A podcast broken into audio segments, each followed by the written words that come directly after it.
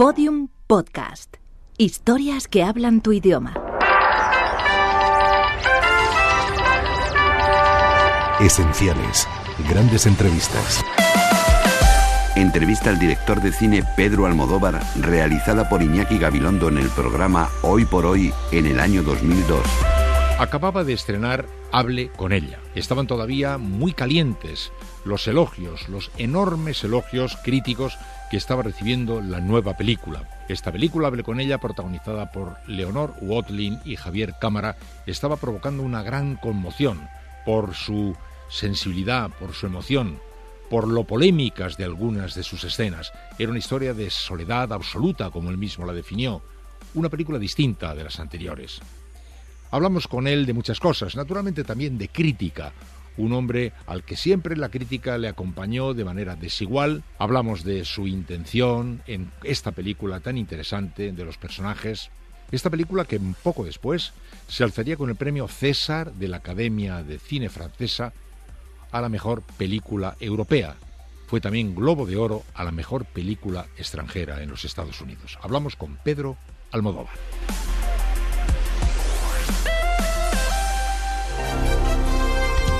Cadena Ser. Pedro Almodóvar está, como ya les hemos anunciado, está con ustedes, está con nosotros. Hola Pedro, muy buenos días. ¿Qué tal? Buenos días. Déjame que me quite un caramelo que tengo en la no, boca. No, no, puede estar con estás en tu casa, ¿eh? con caramelo. Ya, no, no, sí. Sí. Pero es que se oye, se va a oír y no, no me gusta. No son horas, yo comprendo que para Pedro y para gente de, del espectáculo que vive más bien con el horario de noche, estas horas son una canallada. Así que gracias por estar aquí. Sí, pero no crea, yo he estado viviendo y trabajando muchísimos años a esta hora y más temprano, ¿eh? Eh, únicamente que, bueno, como he cambiado de trabajo, me refería, el de antes era el de la telefónica y me levantaba a las Hace 7 mucho menos ya. cuarto y nada, y, y a las 8 menos cuarto estaba ya en, en Villaverde Alto, Villaverde o Villaverde Bajo, no me acuerdo. Pero únicamente que ahora realmente lo de no soy tan noctámbulo como antes, quiero decir que la noche no, no la dedico a salir, pero en casa es cuando más trabajo, cuando estoy más tranquilo, suena menos el teléfono, etcétera, etcétera. Estamos viendo que la película Hable con ella está teniendo un éxito extraordinario en Italia, se ha colocado ya en primera en la- la película más, más taquillera. En Francia esta semana ocupa el segundo lugar. Hemos estado leyendo los comentarios de Le Monde, Libération, Le Figaro. Eh, los comentarios son verdaderamente elogiosos, con una gran unanimidad. Aquí en la prensa ha habido alguna mayor discrepancia. Eh, ¿Por qué? Eh, no sé, pregúntaselos a ellos si puedes conseguir reunirlos en No, un congreso. como, como tienes experiencia nacional e internacional. No, ¿sabes lo que ocurre? Yo leo poco eh, lo que dicen sobre mí, o lo leo muy por encima. Eh, sé que, pero no he llegado ni a leer las, las buenas críticas de, de Francia. eh, son pero, más que buenas, ¿eh? Pero bueno, pero sé el tono en el que me han entrevistado y lo que me han dicho ellos directamente y he hecho cientos de entrevistas. Entonces, em, aquí si te digo la verdad, solo, solo sé, solo he leído la crítica del país y, y las tres líneas últimas de la crítica del mundo. Y después he visto en la oficina, pues, porque claro, no solo existe Madrid, que pues todas las provincias también, como las estrellas que le dan a la película y tal. Y la película tiene muy buena prensa en España, ¿eh? Sí, sí. Eh, o sea que, eh, ¿ha, habi- ha habido alguna disidencia? Pues evidentemente, quiero decir, mm, en ninguna película mía yo creo que el 100% de los críticos están de acuerdo. Y, no sé si ojalá que no estén de acuerdo nunca, pero estoy acostumbrado. ¿eh? En todo sobre mi madre no hubo tampoco unanimidad en Fíjate que absoluto. tan gran- A mí me ha encantado, ¿eh? Hablé con ella. Me ha parecido una película. Muchas, muchas gracias por, por decirlo, además. Oye, qué película tan curiosa, tan interesante, tan distinta a las otras tuyas, ¿no, Pedro? Pues sí, es distinta, sí. Eh, soy yo mismo, pero mm, sí, yo, yo en esta es donde más consciente he sido que, mm, que quería hacerla con- en un tono distinto, eh, con un tempo distinto y que también contaba contaba cosas que son difíciles de contar y que yo creo que no las había contado antes, Eh, por lo menos protagonizadas por, por protagonistas masculinos. Sí. Está, eh, dice que la historia parece que se te comenzó a ocurrir cuando conociste el caso de una mujer americana que despertó del coma después de 10 años, pero parece que la película viene a ser una especie de metáfora de la incomunicación, de la dificultad de entendimiento de los hombres y las mujeres, ¿no? Sí, o de la comunicación. O de la comunicación, Yo creo que, secas, que es ¿no? casi lo mismo. Y de la comunicación me refiero, cuando hablo también de comunicación e incomunicación, me refiero casi también con uno mismo. Es decir, porque mm, las palabras de, Benigno, que es el más oral de todos los personajes, muchas veces vienen a llenar como los huecos de su propia soledad. Es decir, además de, relacionarse, con la enferma a la que cuida. La primera nota que yo tomé sobre esta película fue, en efecto, hacía mucho tiempo, un, un caso de estos, un caso de, me parece que fue en Nueva York, de, de una chica que llevaba nueve años en coma y descubrieron que estaba embarazada. Y a mí me además de lo atroz del hecho en sí, de, que naturalmente había sido violada por, eh, para llegar a ese estado, me llamó mucho la atención también mm, que es un cuerpo supuestamente muerto, eh, concibiera la vida. Y bueno, apunté el dato y después, bueno, fui apuntando más cosas, pero eh, en cualquier caso, cuando empecé a desarrollar la historia, lo único, digo, para que los, los oyentes no se asusten, eh, absolutamente lo único que no quería era hacer una, una película sobre el dolor, sobre, sobre el coma, sobre la familia que padece una desgracia de este tipo. Eh, ni nada de eso. Eh, naturalmente, como reto, yo quería hacer exactamente lo contrario. Una película sobre la vida, sobre la comunicación eh, y sobre, sobre la humanidad de todos, de algo de, estas cosas de las que ocurren, porque después no, yo no he ido a investigar el hecho a Nueva York, ni sé cómo le ha ido a la familia de, ni sé cómo le ha ido a el, al chico que violó, que me parece que era un camillero, eh, ni nada de eso, sino que bueno, fue un pretexto para que mmm, realmente me inventara una historia de hombres y de mujeres, de silencios, de soledades y de un montón de cosas. Sí, y de emociones, ¿no? Aquí y de la emociones, primer, sí, La primera vez que se aludió a esta película, cuando llegaron eh, Javier Riollo y Javier Angulo, vinieron emocionados. Y la primera palabra que mencionaron cuando dijeron, hemos visto la película de, de Pedro, eh, la primera palabra que mencionaron fue emoción. Sí, no, emoción y emoción húmeda. Yo preferiría que casi en... Eh, me gustaría, quiero decir, lágrimas. Es, es, es, yo creo que es la primera vez que deliberadamente una de, una de, los, de mis propósitos es provocar que el, que el espectador llore. Y es, es, muy, es muy atrevido, es muy atrevido eh, cuando, cuando uno piensa, no, y aquí debe llorar, o al menos entender que uno de los personajes llora. Porque otra de las características, y espero que estos chicas y chicas tan jóvenes... Chicas y chicos del Colegio Divina Pastora. Divina Pastora. Qué bonito nombre, me gustaría para mí. Como nombre de guerra. Sí. Divina Pastora, ¿no? eh, pues que digo que no, que no se asusten por estos temas tan graves como de lo de la soledad, el coma y todo eso. Eh, eh, uno de los personajes es un hombre que llora, llora misteriosamente. Eh, pues digo, uno no sabe por qué llora. Yo tenía muchísimo interés en hacer ese personaje y eso es muy atrevido de cine, porque naturalmente tiene que llorar por una emoción muy fuerte y en algún momento esa emoción debe recibirla del mismo modo el espectador.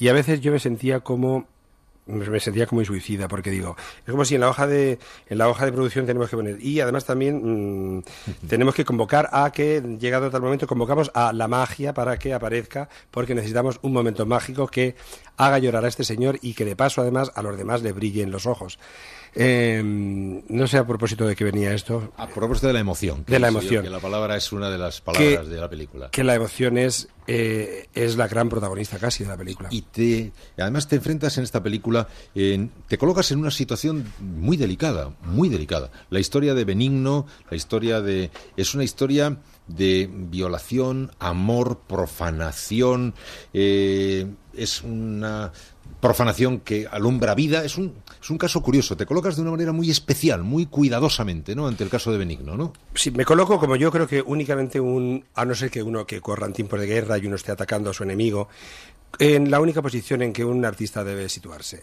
Es decir, eh, en explicar a los personajes y, desde luego, y es esencial para mí, en no juzgarlos. Uh -huh. Yo no puedo ni debo juzgar a Benigno, pero eso no quiere decir que esté, como te diría yo, yo en ningún debate mmm, le defendería o le... No, no, yo le explico y explico su humanidad, que es al fin y al cabo lo que mejor podemos entender de él, y después, por supuesto, dejo en el aire un acontecimiento que para mí me parece brutal eh, y, que, y que en efecto es un delito, como es la violación, eh, lo de, yo a mí me horroriza tanto que en la película ni siquiera lo muestro y, y por eso me invento el amante menguante. Lo que pasa es que ahora estoy encantado de haberme inventado esa, esa película en blanco y negro que aparece para tapar lo que ocurre aquella noche, porque ni yo quería tener esa imagen de Benigno ni quería dar esa imagen a los espectadores. Pero, eh, Iñaki, lo que intento también decir con esto, Además de que la película no es una película realista, es decir, de algún modo incluso puedes ver que es casi una versión libérrima de la bella durmiente de la clínica del bosque, que despierta con el beso de un príncipe. Lo que pasa es que aquí al príncipe parece que es mongo y no es un príncipe, sino un enfermero gordito que hace algo más que besarla.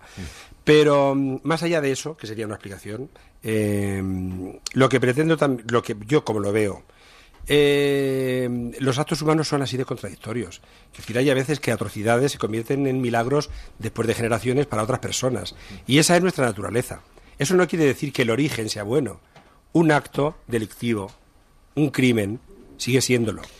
Pero lo que pasa es que si eso de pronto eh, hace que alguien vuelva a la vida, pues probablemente sigue. Esto es lo que se llama un dilema moral y que a mí me parece que eso enriquece, enriquece la película, que es el dilema que tiene uno de los personajes, Marco. en todo caso, la película se llama Hable con ella, que yo no sé si es casi un mandato, son los deberes que deja al espectador eh, Pedro Almodóvar. Es un consejo, yo, es un consejo. Es un consejo. Yo sería incapaz de. Mm, decir, de mandar a nadie nada, excepto yo creo que, que vayan a verla, eso sí sería imperativo. Pero hable con ella, además está hecho, no todavía no se tutean, es un consejo. Sí. Y luego además la película muestra todo, todo es bello en la película. Me he fijado, me llamó un poquito la atención. Hombre, para eso para, las pocas veces que vas al cine será para eso. Pues, hay hospitales más feos, este es bonito. Hay cárceles más feas, esta es bonita. ¿eh? Todo es bonito. Parece que has querido que todo se desarrollara en un marco. Eh, sí, es bonito, pero, no, pero no irreal del todo modo. Eh, fíjate que curiosamente, pocos meses después de rodarla, vi una cárcel igual, con los mismos colores, o sea, verde, pero un verde oscurito. Eh, con franjas naranjas en esas partes que tiene, que no sé de qué material es, en Bullet. ¿Puedes creer que sea en Bullet? Pues sí. Pues en Bullet que mantienen a Steve McQueen en un hospital, pues por un sistema de esos que protegen a los, a los testigos de alguna cosa. Y me hizo mucha gracia. Digo, mira, mira, hay un hospital así. Es que sale bonita hasta la iglesia, ¿eh? la iglesia perdida en el monte, muy bonita. La, iglesia, es maravillosa. Los toros salen muy bonitos. La iglesia es maravillosa. paisajes de olivar. Pero yo también, yo no quería hacer, por ejemplo, la cárcel debe ser horrible, pero yo no quería, pero también los tiempos han cambiado. Yo, eh, yo he ido a Carabanchel algunas veces a localizar, porque no es la primera vez que me meto en una cárcel eh, como localización de una película mía. Y eh, yo creo que también que los tiempos han cambiado y que de hecho, y de hecho buscamos una cárcel real. La cárcel que aparece es la que no se nombra en la película, la de Segovia, y parece más como una especie de colegio mayor. Y está muy americana, como en medio del campo, uno ve pasar las estaciones a través, eso sí, a través de, de, las... Eh, no, hay barrotes, no hay barrotes tampoco, no, no en este sentido, en el sentido, ¿cómo se dice? Horizonte o vertical. Vertical. Eh, no en vertical, sino en el otro sentido, que es un cambio, porque en este momento los convierten en rayas. Eh, y de todos modos, pues ves, sí, ves, ves el campo a través de las alambradas, que se ven poco, y no es, no es una cárcel agresiva. Y, de, y a mí me llamó mucho la atención que cuando fui a localizarla, una de las de las personas que trabajaban allí, una, una, de las funcionarias, la que atiende, la que me atendió, en, vamos, la primera persona a la que veía, eh, estaba embarazada. Entonces, el tono, desde luego, era muy distinto a, un, a el tono que yo mismo había recibido hacía 18 años cuando había ido a ver a una amiga mía que la acusaban de, de haber tenido en su casa a, a uno de ETA. Eh, entonces, yo quería también mostrar algo más actual además de que no fuera tampoco el tópico de la cárcel sórdida y todo película de emoción, película de comunicación, de incomunicación, película de actores, la el trabajo de Javier Cámara ha sido elogiadísimo. El trabajo de, Leonor, que claro, no debe ser lo mismo estarse quieta que hacerse la, la muerta. ¿no? muerta. No debe ser lo mismo. ¿eh? Debe, ser, debe ser muy difícil de hacer eso, ¿o no? No, preguntárselo a ella. Pobrecita, le debo desde luego un papel de protagonista donde cante, baile, beba, se emborrache, le gusten los hombres, las mujeres, se convierta en de todo. Quiero decir, que pase por todos los estados que puede pasar. Los adoradores de Leonor estamos esperando eso. No, es verdad. No, no, sí, sí. Tendría que hacer una película como esas que le ofrecían a Marlene Dietrich, que una mujer necesitaría vivir dos, dos, no sé, dos siglos para poder vivir todo eso. Pero, porque Leonor es espléndida actriz. Y, y en efecto, es verdad que yo aquí lo más expresivo que demandaba de ella era su cuerpo, y su cuerpo lo es pero no se llega a estar simplemente tumbada en una cama, tumbándose sin más. Eh, no sé si ella lo habrá contado, pero vamos, yo, yo de luego lo pongo en el pressbook. Yo quería que estuvieran, quiero decir, que esa mirada, esa mirada que no se ve en estas mujeres, fuera una mirada interior y una mirada que se pierde en la profundidad de sí misma y en un lugar muy misterioso, porque en efecto yo tampoco creo que estén muertas como la realidad lo, lo demuestra, porque otro de los apuntes que cogí fue que una americana, después de 16 años, eh, había despertado. Después yo, de yo he conocido un caso de eso. Eh, entonces, eso además es que realmente contradice todo lo que la ciencia dice al respecto y la propia ciencia reconoce que que hay, que hay cosas que no entiende. Por eso es un misterio y frente al misterio es, eso, sí está en posición misteriosísima ella, ¿verdad? Sí, y muy expresiva. Quiero decir, no habla, no abre, bueno, abre una vez los ojos, porque eso sí, pueden abrir los ojos y bostezar. Eh, porque, bueno, eso sí debe, lo explico también, lo cogí también de un, de un libro. Eh, es, el, es, el, es el cerebro el que está devastado pero el tronco, que es el que regula las funciones eh, automáticas, pues em, no. Y entonces eh, hace posible que abran los ojos, eh, que bostecen, incluso, y pero eso no significa ni que vean, ni que, ni que tengan conocimiento, ni ideas. Hay, un, hay un, una película que vosotros os acordaréis, la del Misterio of Bulow, que le dieron el Oscar a Jeremy, Jeremy Irons, donde Glenn Close, ella no, pero su personaje sigue todavía en coma. fue un coma de un diabético o algo así, de glucosa, em, y el marido sigue vivo y no le han condenado a nada. Eh, cuando ya lleva 20 años, cuando aparecen sus hijos, que son mayores, ella no solo abre los ojos, sino que llora. Y claro, los, los médicos dicen que no, que no hay sentimientos, porque mm, el cerebro es el que indica la muerte. Quiero decir, la muerte es cerebral, no es. Quiero decir, cuando, cuando vamos y vemos a alguien en, en el suelo y, le, y vemos el corazón y a ver si late, no, los médicos dicen que, que es la muerte, está en el cerebro. Entonces, hay cosas que uno no que uno no sabe si son casuales o no pero, yo creo que, las lágrimas hay de que interpretar esa circunstancia esa circunstancia. No es un cuerpo solo ni no es un cuerpo no es un cuerpo un estado misterioso. y, Leonor en efecto no era un cuerpo. Para conseguir esa lasitud que tiene en la película pues hizo cuatro meses de yoga y, en efecto estaba perdida allí en la cama mientras ocurrían bueno pues, el propio jaleo del rodaje. Y Javier Javier Cámara y tienes que decirme también algo de Darío Grandinetti, porque está en el hombre que llora.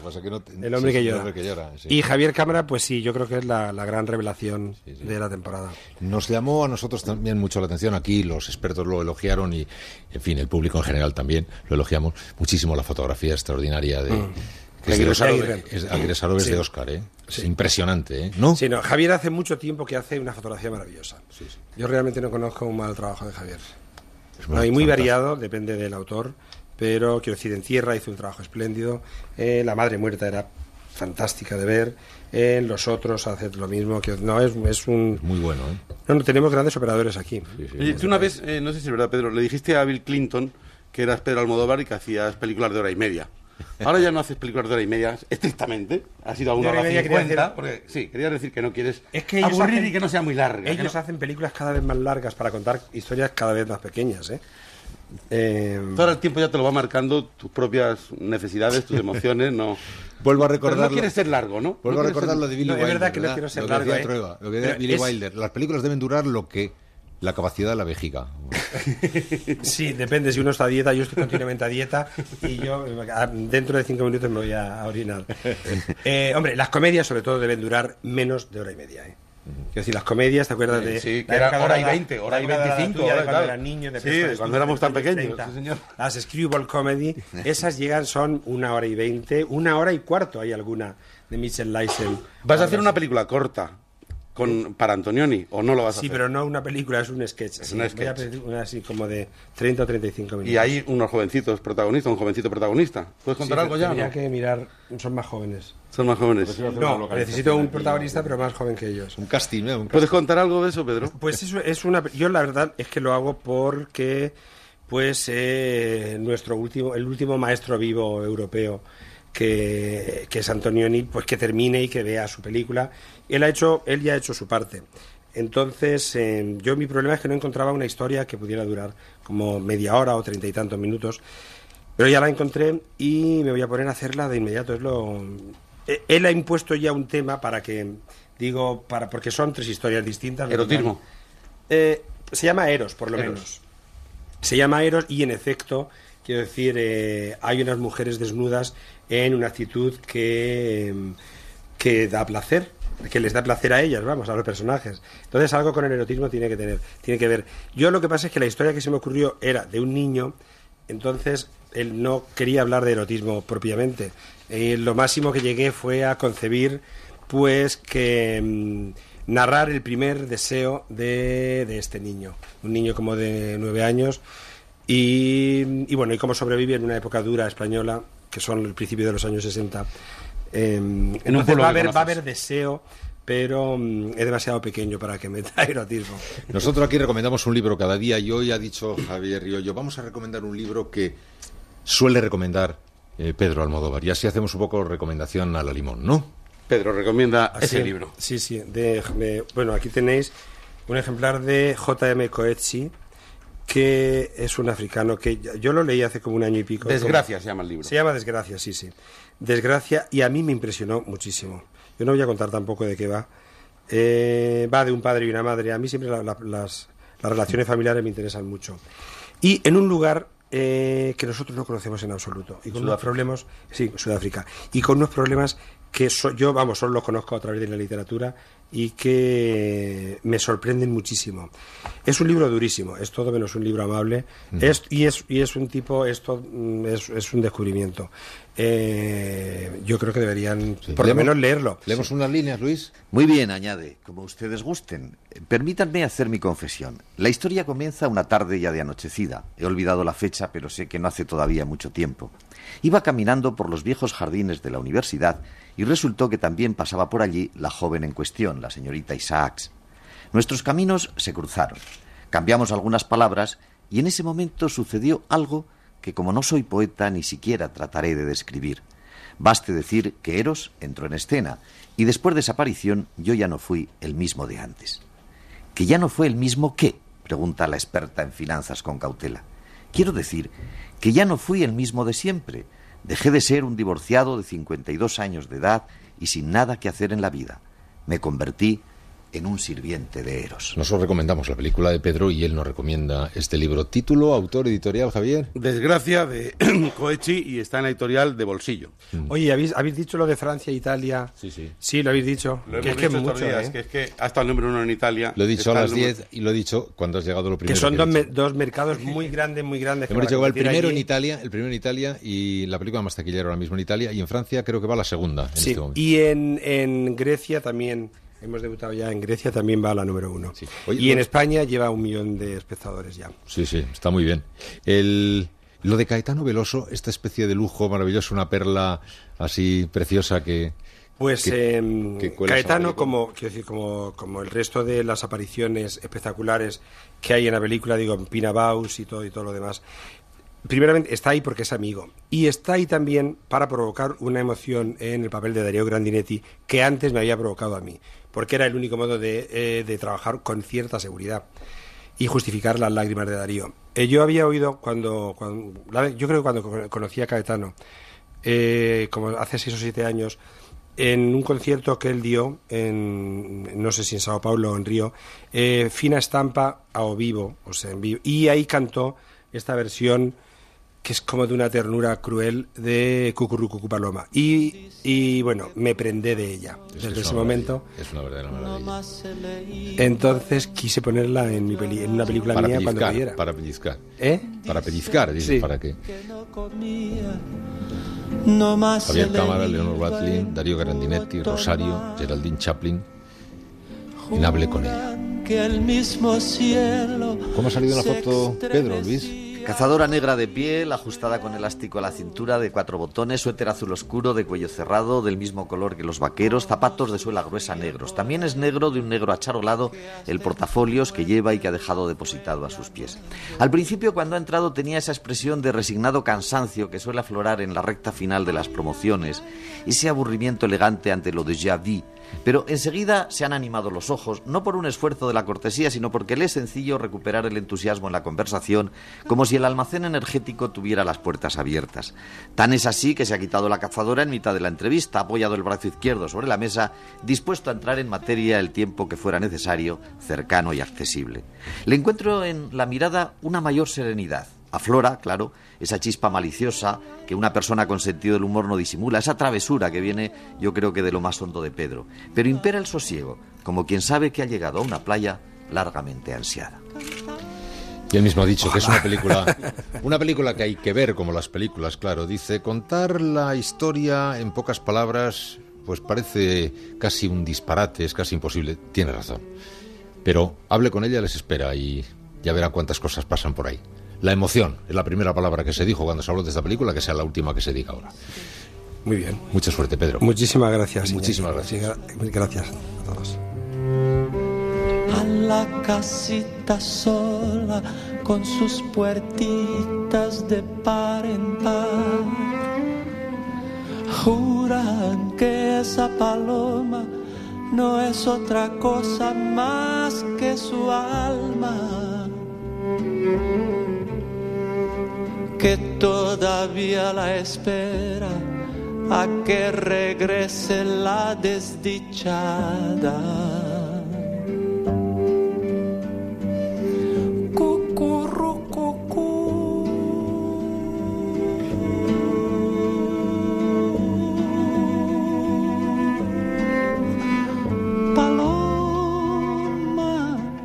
Hoy por hoy. Síguenos en Twitter, arroba podiumpodcast y en facebook.com barra podiumpodcast.